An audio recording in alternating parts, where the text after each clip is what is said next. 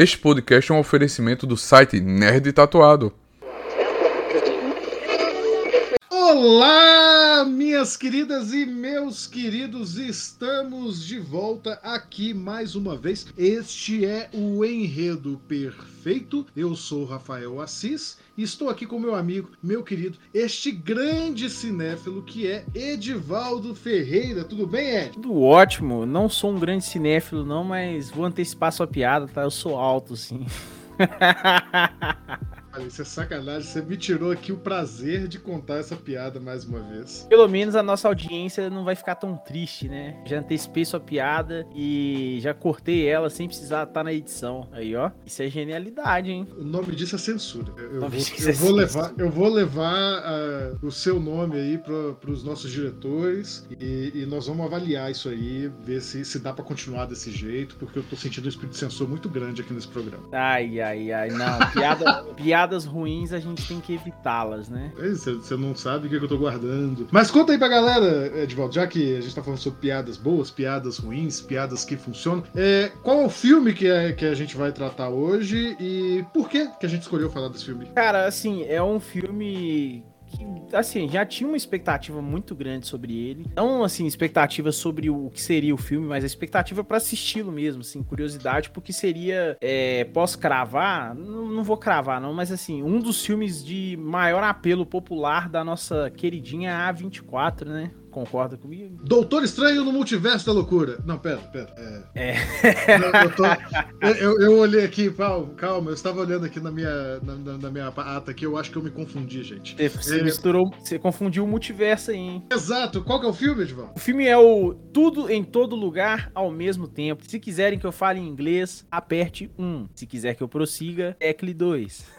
Pois diz que eu tô fazendo piada ruim. Mas, mas, a gente tá nesse clima legal, descontraído, porque, primeiro, nós dois gostamos muito de ver o filme. Esse filme que ainda não, no momento que a gente tá gravando, ainda não estreou no Brasil, mas já tá disponível para você comprar em plataformas digitais em língua inglesa, tá, gente? É, não, não, saiu ainda nem legendado, nem dublado. O que, inclusive, é, vamos aproveitar esse tempo no começo para falar disso. Achei uma estratégia de distribuição muito equivocada, que esse filme tá demorando muito para sair no Brasil. Bom, mas aqui, que isso, isso tá sendo um padrão, né, velho? Tem muito filme aí que a gente tá esperando pra caralho e eles simplesmente demoram a vida. Em filme que lançou, tipo, em junho ano passado e até hoje não teve lançamento comercial, assim. Tudo bem que eu tô sonhando alto, né? Então provavelmente nem vai ter. Mas... Mas, mas esse é um tema interessante pra gente tratar, talvez não aqui no podcast, já fique aí os nossos cinco ouvintes atentos. Se vocês quiserem que a gente fale um pouquinho sobre estratégia de, de distribuição, é, a gente pode falar na live live, tá? Lá na Quinta-feira Sem Lei, em alguma quinta-feira. Então comentem aí, mandem nas redes sociais se vocês acharem que é interessante a gente comentar sobre isso. Existe uma grande disputa sobre ocupação de sala, em especial por grandes blockbusters, né? É, vale, vale lembrar que a gente tem uma sequência de blockbusters desde, desde janeiro, né? A gente tem uma sequência Harry Potter, os filmes da Marvel, filmes da DC, que não dão espaço no, no cinema nacional para entrar uns filmes diferentes. E nesse caso, que a gente concorda, talvez o melhor filme do ano até aqui, né? Ainda é, pra, pra, sermos justos, o melhor filme do ano. E já passou metade do ano, hein, gente? Então tá, a competição tá complicada. É, é, então, vamos, então vamos à sinopse do filme? Vamos, por favor. E eu queria só dar uma, uma, uma, um ressalve aqui. Se você nos ouve e ouviu o, o, o episódio anterior sobre Twin Peaks, eu gostaria de pedir um perdão, porque eu dei a sinopse mais bosta possível para alguma coisa. Eu depois, quando eu tava ouvindo a sinopse, assim, já, já era, né? A gente já tinha gravado. Para que eu tava editando, eu falei, mano, não é possível. Eu falando de Twin Peaks, parece alguém que nem, nem conhece a série falando. Eu fiquei, meu Deus do céu. Então, é, chega de improviso. Vamos usar as fontes. Então vamos lá. Sinopse. Em todo lugar. Nossa, em todo em tudo, em todo lugar ao mesmo tempo. Nossa, virou um trava-língua aqui o bagulho. Acompanhamos uma imigrante chinesa, Michelle Yeoh, que parte rumo a uma aventura, onde, sozinha, precisará salvar o mundo, explorando outros universos e outras vidas que poderia ter vivido. Contudo, as coisas se complicam quando ela fica presa nessa infinidade de possibilidades sem conseguir retornar para casa. Achei a sinopse meio bosta também, mas tá ok. Não vou falar o site para não, pra não pesar. O filme ele é assinado pelos diretores Dan Kwan e Daniel Scheinert. Eu acho que é isso, gente. Se eu estiver falando errado, me, me perdoem. Escrito por ele de novo, não vou me ousar repetir o nome. E senhor Rafael Assis, vamos aí para um quiz cinéfilo. Esse é o segundo longa-metragem dessa dupla de diretores. Você arrisca dizer qual que seria o primeiro? Bicho, colar. Me, você me sacaneou aí, porque eu li qual foi o outro, mas eu já me esqueci. Não, não sei, não. Então, isso eu achei muito curioso, porque na hora que eu vi, eu falei, caralho, os dois filmes dialogam bastante. Eles são os diretores do, do Swiss Army Man. Em português ficou. O título ficou Um Cadáver para Sobreviver. É o filme Hum, que tem o Daniel Radcliffe lá, o Harry Potter, e tem o Paul Dano, né? É um filme super. super Maravilhoso, super maravilhoso. engraçado, super denso, muito profundo. E, e ele não se limita mesmo. Se eu não me engano, ele também é da 24. É, é um filme, assim, corajoso. Corajoso, ele pega uma premissa muito maluca, que é um, um cara tá numa ilha, é, ele ficou perdido numa ilha e ele encontra um cadáver lá. E esse cadáver vira o melhor amigo dele enquanto esse camarada tá nessa jornada pela ilha. Falando nisso, parece um filme super melancólico. Ele também tem seus traços de melancolia, mas ele é um filme muito engraçado, muito nonsense. E na hora que eu liguei os pontos, falei, cara, esses caras, eles, eles sabem fazer um nonsense, velho.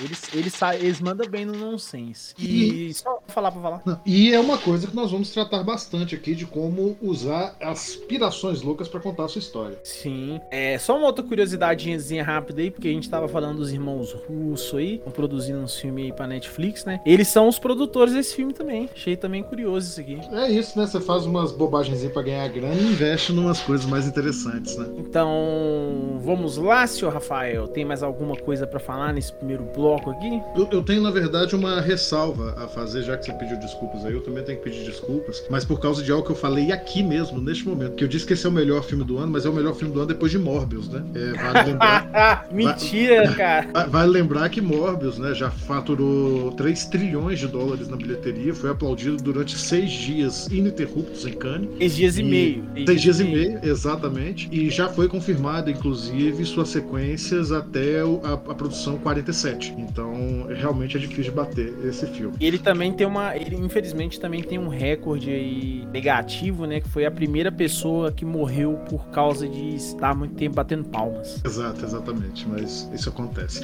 É, piadas à parte, gente, vamos avançar, vamos pro próximo bloco e até daqui a pouco.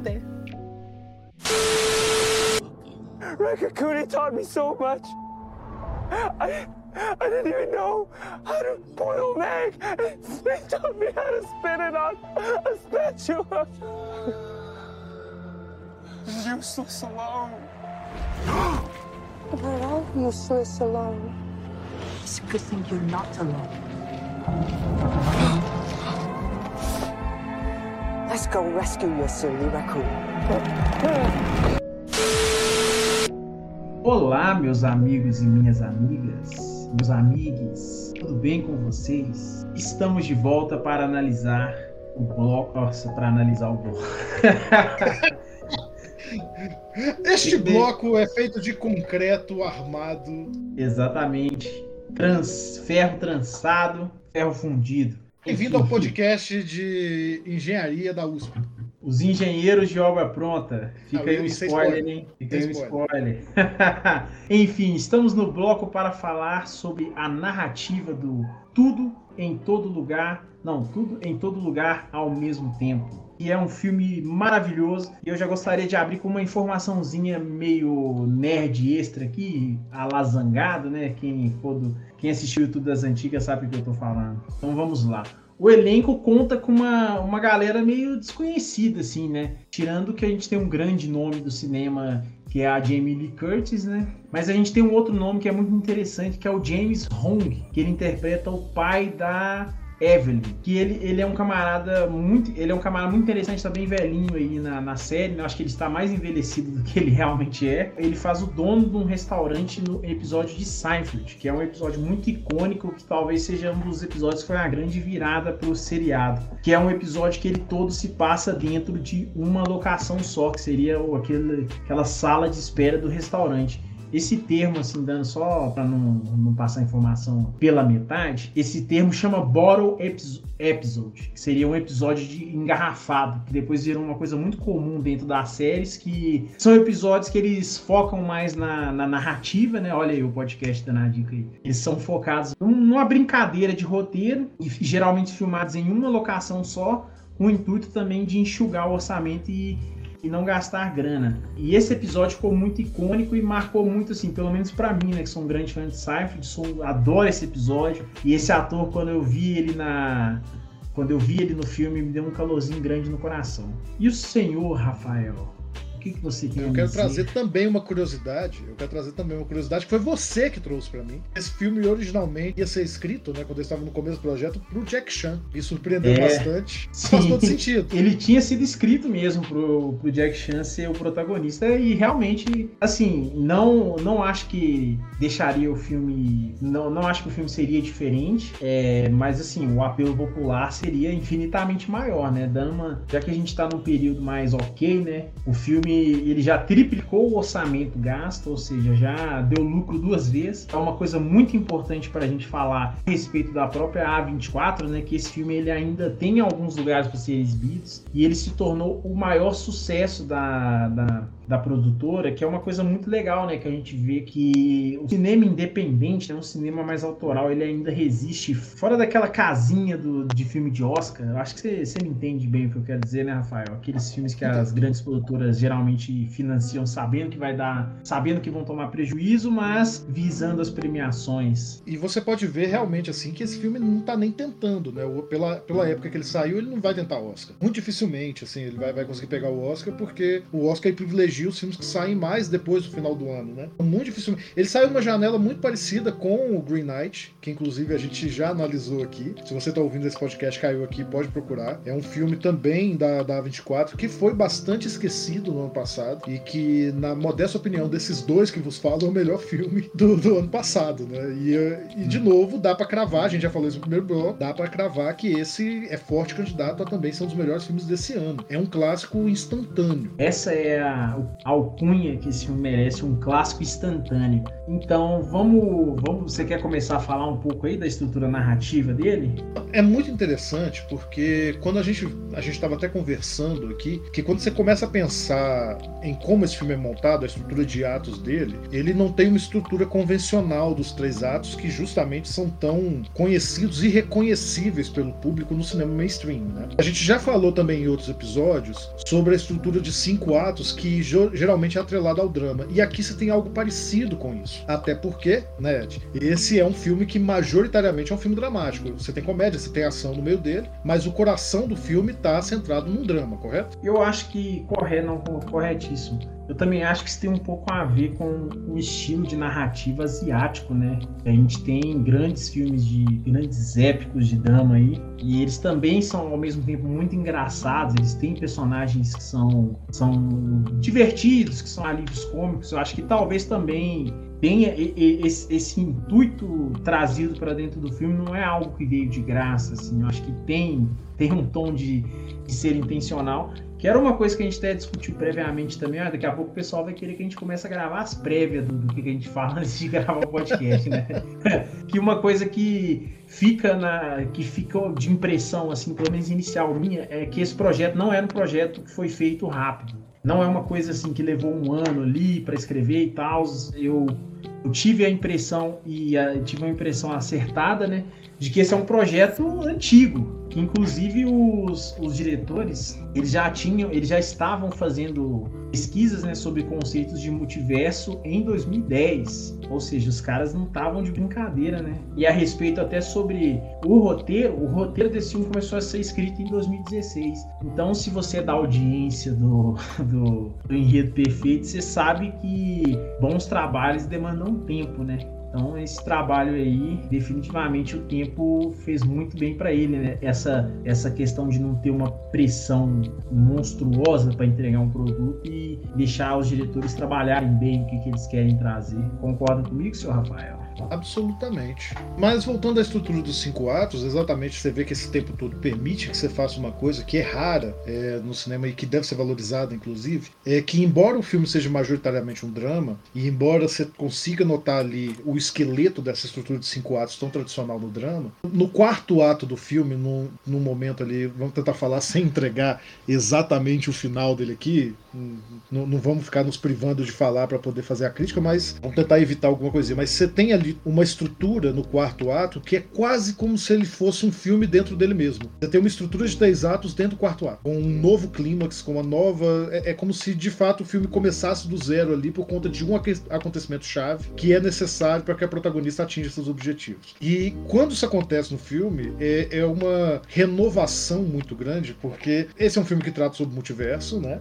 Uma coisa que não é nova. O pessoal aí que tá vendo os filmes da Marvel, os filmes da DC falando de multiverso, essas coisas, é, podem começar a achar que isso é muito novo, mas é, tratar sobre universos alternativos remete, em última instância, à antiguidade. É quando a gente pensa em noções como o paraíso, o mundo dos mortos, ou até mesmo em religiões milenares como o hinduísmo, você tem ou toda uma sucessão de universos estabelecidos, mas na literatura, como a gente conhece, o multiverso como a gente reconhece hoje, já data data aí lá do século XVIII, já aparecia no século XVIII. Então é uma coisa que, que já existia e que talvez seja um novo espírito do tempo, assim como a gente teve toda uma leva de filmes sci-fi falando sobre espaço nos anos 60 e 70, depois com máquinas nos anos 90, talvez agora o, o grande pavor da humanidade e o que reflete isso seja realmente é, esses outros mundos, né? E como o filme aborda isso, ele vai numa escala de piração e de piração de verdade durante os seus três primeiros atos iniciais, que você acha que não tem como aquilo ali ficar mais louco. E aí ele dá uma pausa e recomeça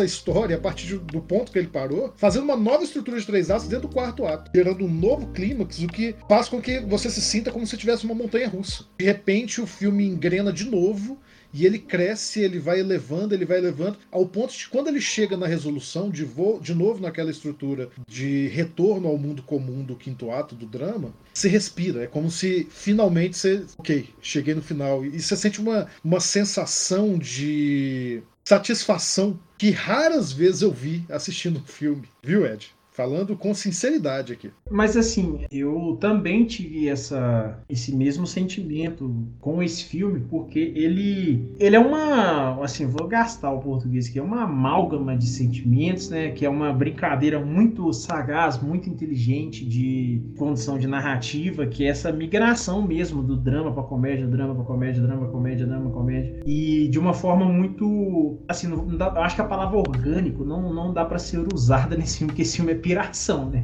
Então, é, dentro daquela, daquela suspensão de descrença lá, aquilo se torna tão natural que a sua, a sua experiência com o filme é, é, extremamente gratificante e ele também não te dá muito espaço para você não mergulhar nele. Não sei se você teve essa sensação, sim. É um filme de que é um filme que é muito difícil você não ficar envolvido com essa história. Talvez se você for aquele nerdola chato, vai falar do Doutor Estranho e tal, é, você vai reclamar do filme, mas ainda assim vai ter algum momento que esse filme te pega. E eu acho que toda a construção dele é feita para isso. É, é uma. É, uma é, é, como se. Assim, tô, tô parecendo bem romântico falando desse filme, né? Parece ser o melhor filme do, do século. Mas é aquele tipo de cinema que te traz de volta um, um, um, certo nível de prazer com o cinema que, que a gente vai perdendo aos poucos, né? Até a gente aqui que faz é, que a gente faz um trabalho mais analítico sobre, a, sobre o cinema e busca essa questão do entendimento, da, da explicação, das técnicas, de, da decupagem mesmo, de, de chavar todo um filme, toda uma história, toda, todo um conceito. Quando você pega um filme como esse aqui, ele te traz e faz assim, você ser aquela criancinha de novo sentada na poltrona e se divertindo com o filme, tá ligado? Não sei se eu tô demais aqui, eu tô fugindo um pouco do tempo. Só tirando o fato de que o filme é pra maiores de 18, né? Ah, não dá pra ser uma criancinha assistindo. Sim, não é. Não, não vou tirar eu te essa entendi, piada. Eu te entendi, não, eu te entendi. Aí eu não vou tirar, você cortou minha onda aqui, mas não vou tirar essa piada na edição, não, safado.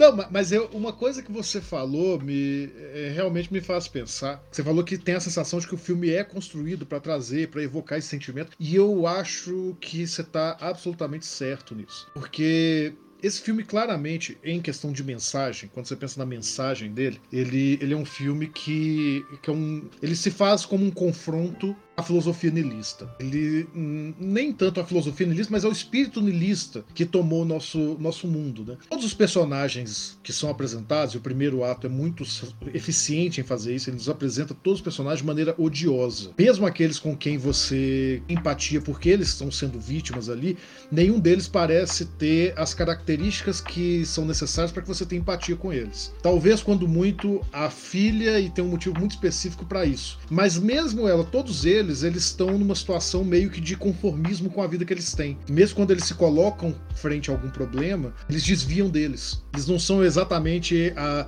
as vítimas com as quais a gente empatiza. Eles são vítimas que, que a gente quer pegar pelo ombro e chacoalhar e falar, faz alguma coisa. Que, curiosamente, inclusive, é exatamente o que acontece quando não, a é, primeira interação do multiverso mas, aparece. Assim, eu, né? eu queria voltar até um pouquinho antes, assim, que dá até é porque esse filme ele escalona muito rápido assim e então eu queria voltar o segundo uns, ato o trem já vai andando. É uns, uns, micro detalhes assim talvez sejam coisas que passam batido ele já ele já te demonstra ali que não é assim a gente já sabia que não seria um filme comum mas ele já te entrega muito rápido que ele não é um filme comum. Se eu não me engano assim nos primeiros minutos mesmo sem nenhuma explicação não aconteceu nada de multiverso ainda que é uma cena assim que me chamou bastante atenção é uma cena que a Evelyn tá parada atrás de uns monitores assim, né, de câmera de segurança, e o marido dela tá lá embaixo e tal, já tem até um tom de comédia dela falando que o marido dela é um pateta, e ao mesmo tempo o marido dela começa a pular, fazer umas cambalhotas assim por trás das Sim. máquinas. Não sei se você percebeu essa cena. Sim. Ali ele já te dá essa coceira, porque tipo assim, esse filme, assim, uma das interpretações legais assim que a gente vai falar, que a gente pode falar, que é um filme sobre um filme, um filme retratando conformismo e ao mesmo tempo também uma busca de sair desse, desse conformismo, né? Sair dessa situação. Então, a palavra é apatia, de volta. Isso. Não é nem conformismo, a palavra é apatia. Essa apatia de viver mesmo. Então, essa primeira coceira vem nessa contradição, né? Dela falar que o marido dela é um pateta e o cara fazer uns negócios malucos daquele. E a outra é a situação do próprio casamento deles, né? E vou dar só um leve spoiler aqui, mas também não, não é tão spoiler, porque o filme já começa assim. E ele, ele queria se divorciar dela. E isso eu achei muito interessante, porque dá essa coceira, assim, ou seja, seja, pode até brincar assim que a trama ela te dá uma pegadinha. Por isso que eu tô falando essa coceira, porque ela já te dá essa coceirinha e você fala, pô, o filme vai para cá. Só que do nada o filme já descamba e virou loucura, sacou? Concordo totalmente. Mas é exatamente nessa quebra de expectativas que o filme ele vai te conquistando durante o primeiro ato,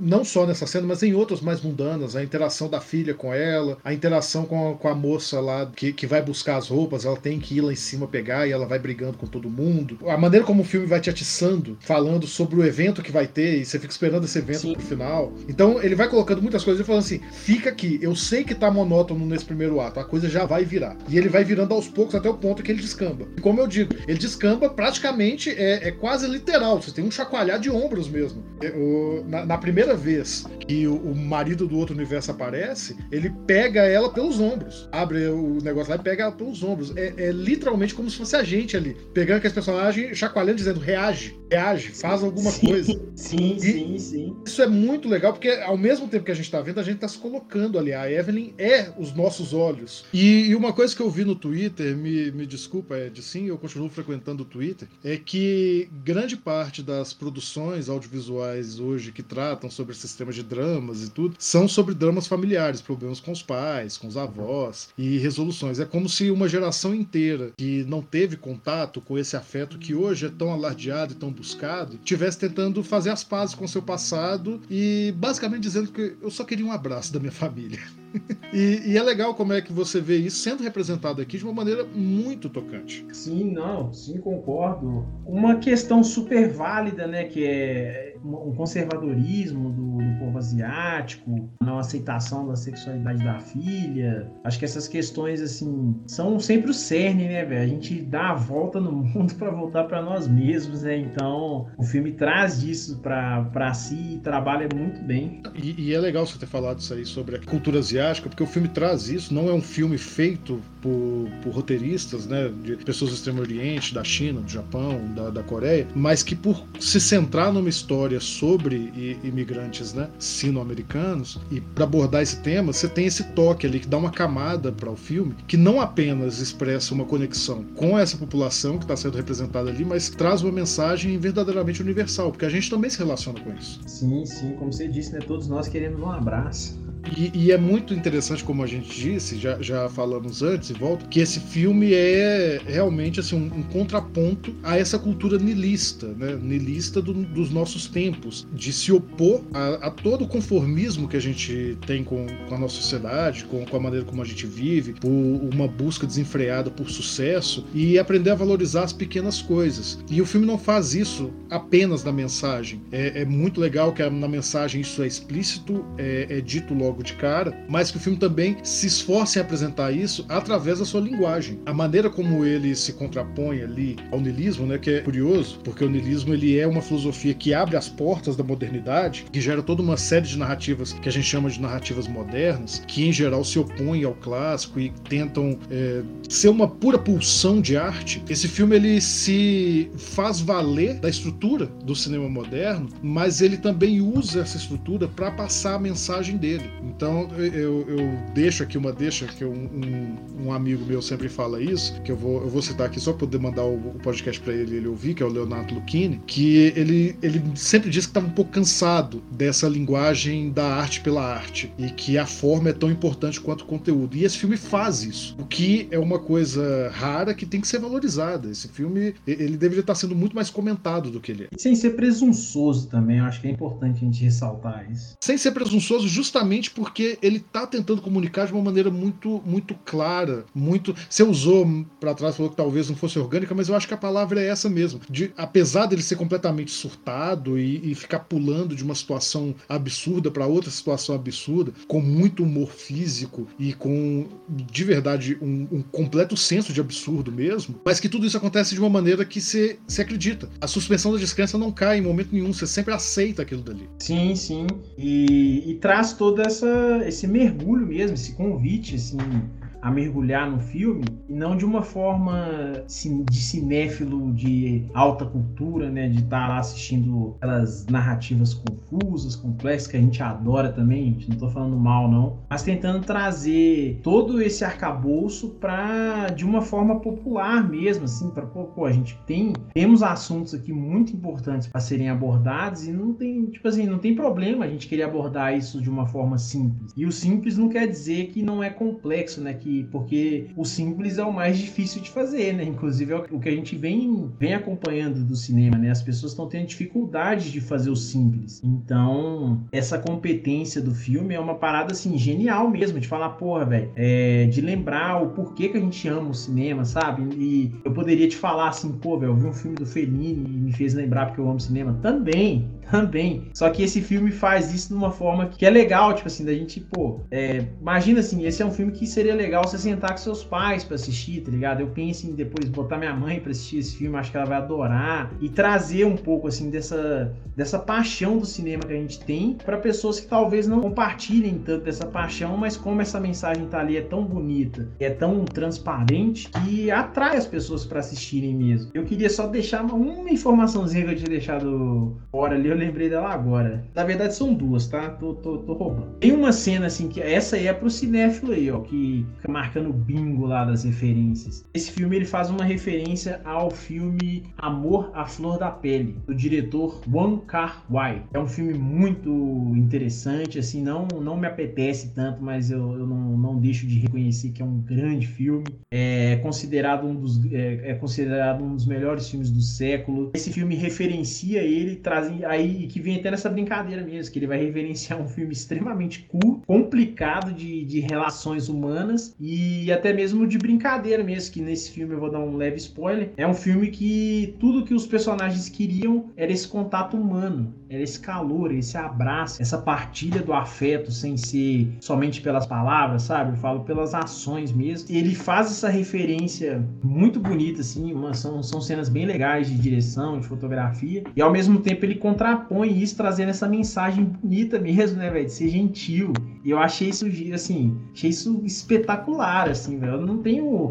Acho que eu não tenho muito o que falar, a não ser que, velho, vejam esse filme. Esse filme é apaixonante. Ele dialoga bem demais com todos os públicos. Se você não gosta desse filme, cara, dá uma chance. Se você tem esse um certo preconceito, até mesmo pela questão da quantidade assim, colossal de filmes que a gente vê, que vão tratando de, de, multiverso, que vão trazendo até a própria Marvel mesmo em si, né? Ela vinha maturando o público dela para chegar nesse, eu vou falar um ápice aqui, tá? Mas não não me entendam como o final, né? Porque eu acho que não é o final. Mas assim, trabalhando o público para entender o multiverso, saca? E eu acho que esse filme faz isso da forma brilhante, velho. E ele roubando a sua fala e te dando uma deixa também, ele não existiria, né, se não fosse os filmes da Marvel, né? E aí fica um, um, uma boa lição de narrativa, além de pensar nesse diálogo que a narrativa pós-moderna tem com o modernismo. O modernismo já em si já é uma coisa muito difícil de você conceituar, o pós-modernismo, como afastamento dele ainda é mais, mas é essa noção de algo que é feito com base no que veio antes, com base no que a gente conhece, é o que faz com que esse filme seja palatável, porque é, é, é muito comum que, que a gente snob os filmes populares, né? Pegar justamente esses filmes da Marvel, hoje em dia tão, tão execrados pela crítica especializada. E de verdade, talvez o público não tivesse preparado para ver um, um, tudo em todo lugar ao mesmo tempo, se já não tivesse familiarizado com o conceito de multiverso por conta desses filmes populares. Então é, é, é interessante você perceber como você tem de fato ali um espírito do tempo e uma comunicação entre as obras de arte, desde aquelas que são consideradas mais baixas e popularescas até as coisas mais eruditas. E saber conciliar isso da maneira como essa narrativa faz, talvez seja realmente o segredo, talvez não do sucesso financeiro, mas do sucesso enquanto obra. Sim, sim. E é, falando até essa questão, eu acho que é legal também esse, essa questão da elitização né, das ideias. A gente vê muito assim, eu sou extremamente contrário a isso, mas não convém a esse podcast, né? Que esse podcast é de analisar narrativa, né? Não é de ficar dando opinião assim. Que já deu tanta opinião ah, hoje, Ed? Sim, sim. É, mas assim, essa, essa que eu acho que ela, ela convém para um outro assunto. Enfim, eu acho que esse filme ele, eu, ele conseguiu fazer o que o Birdman,